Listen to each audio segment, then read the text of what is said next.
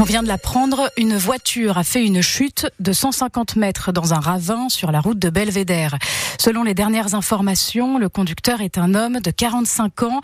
Il est conscient mais toujours incarcéré. Les secours doivent d'abord sécuriser la zone avant de pouvoir intervenir. 23 pompiers sont sur place. Au Laran, Héroux, le torchon brûle. Oui, le maire de Breil-sur-Roya porte plainte contre Cédric Héroux pour diffamation et injure publique.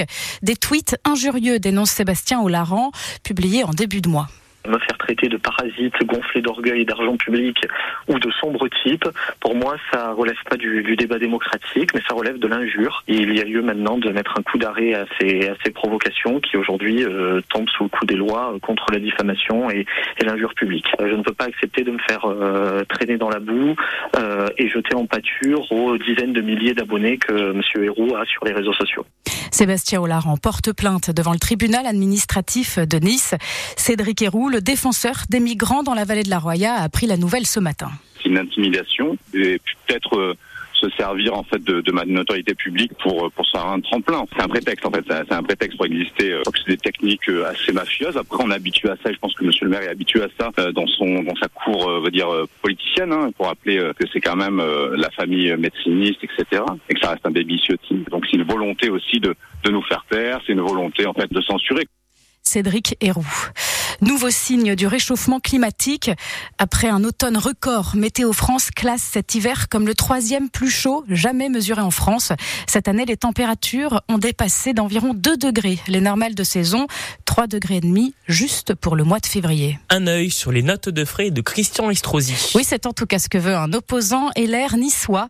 Il réclame plusieurs mois, de, il, il réclame depuis plusieurs mois que les dépenses du maire soient rendues publiques. Dans le viseur, les bureaux parisiens et une voiture de fonction. Bernard Chex, conseiller municipal LR, espère que le maire de Nice lui transmettra rapidement les documents demandés si on avait un conseil à leur donner, c'est de respecter cet avis, c'est de me transmettre les pièces le plus rapidement possible pour qu'on puisse en prendre connaissance et enfin pouvoir euh, dire euh, ce qu'il en est et de pouvoir ensuite se positionner et dire la vérité. En fait, nous, ce que nous souhaitons euh, connaître, c'est la réalité des dépenses diverses et variées, les déplacements, les invitations, les restaurants. C'est, ça me semble tout à fait normal. Vous savez, nous sommes tous des, enfin, en tout cas, en ce qui me concerne, à la fois un habitant de Nice et également euh, je participe au budget de fonctionnement puisque je, je paye mes impôts à Nice et il me semble tout à fait normal que nous puissions avoir accès à ce type de documents. Si les pièces ne sont pas transmises, Bernard Chex menace de saisir le tribunal administratif. Sur le rail, le trafic reprend progressivement cet après-midi. Après des retards et suppression de trains à Aise, un rocher était tombé sur la voie. Trafic normal ce soir. Vous pourrez prendre votre train pour le Corso nocturne de Menton, assure la SNCF. Le spectacle commence à 21h. Un colon géant en plein centre-ville de Cannes. Oui, c'est le début de Mars bleu, mois de sensibilisation sur le cancer colorectal Demain, il sera au CHU de Nice, à l'Archer. Objectif, prévenir cette maladie. Le test est facile à faire chez soi et il peut sauver des vies, explique la gastro-entérologue Norma David de l'hôpital de Cannes. En fait, le but du dépistage, c'est de dépister avant même qu'il y ait le cancer et de trouver les polypes. Ou alors, si ça a déjà dégénéré, que ce soit un cancer qui reste localisé au côlon. Le risque, c'est de ne pas faire le dépistage, d'avoir un cancer qui grossit de manière silencieuse. Et en fait, quand vous commencez à avoir des symptômes, c'est entre guillemets euh, déjà très tard. Ça veut dire que ça a tellement grossi que, par exemple, ça vous bouche euh, l'intestin ou que ça saigne beaucoup.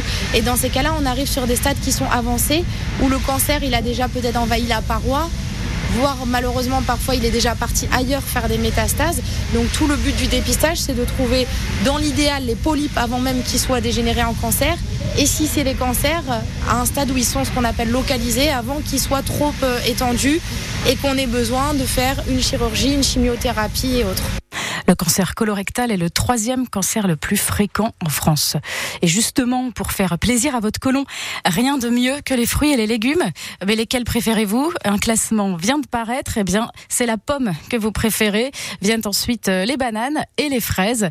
Et pour les légumes, la carotte arrive en top 1, suivie de la pomme de terre et des haricots verts. À Cagnes-sur-Mer, si vous voyez des buses dans le centre-ville, c'est normal. Ces rapaces sont censés éloigner les perruches. Ces oiseaux ont envahi les platanes de la ville. Résultat, déjection, bruit, les habitants râlent. Alors la mairie fait appel à un fauconnier professionnel pour effaroucher ces 200 perruches. Elle semble être, elle semble être très heureuse sur la côte d'Azur. Et la grande braderie du carnaval de Nice a ouvert aujourd'hui jusqu'à 70% de réduction, mode, gastronomie, décoration. Vous avez encore deux jours pour en profiter. La suite des quarts de finale de la Coupe de France de foot ce soir. Le Puy-en-Velay reçoit le stade Rennais au stade Geoffroy Guichard à partir de 20h45 pour tenter de rejoindre Valenciennes et Lyon déjà qualifiés pour les demi-finales. Et en attendant le match des Aiglons à Paris le mercredi 13 mars qui clôturera ces quarts de finale.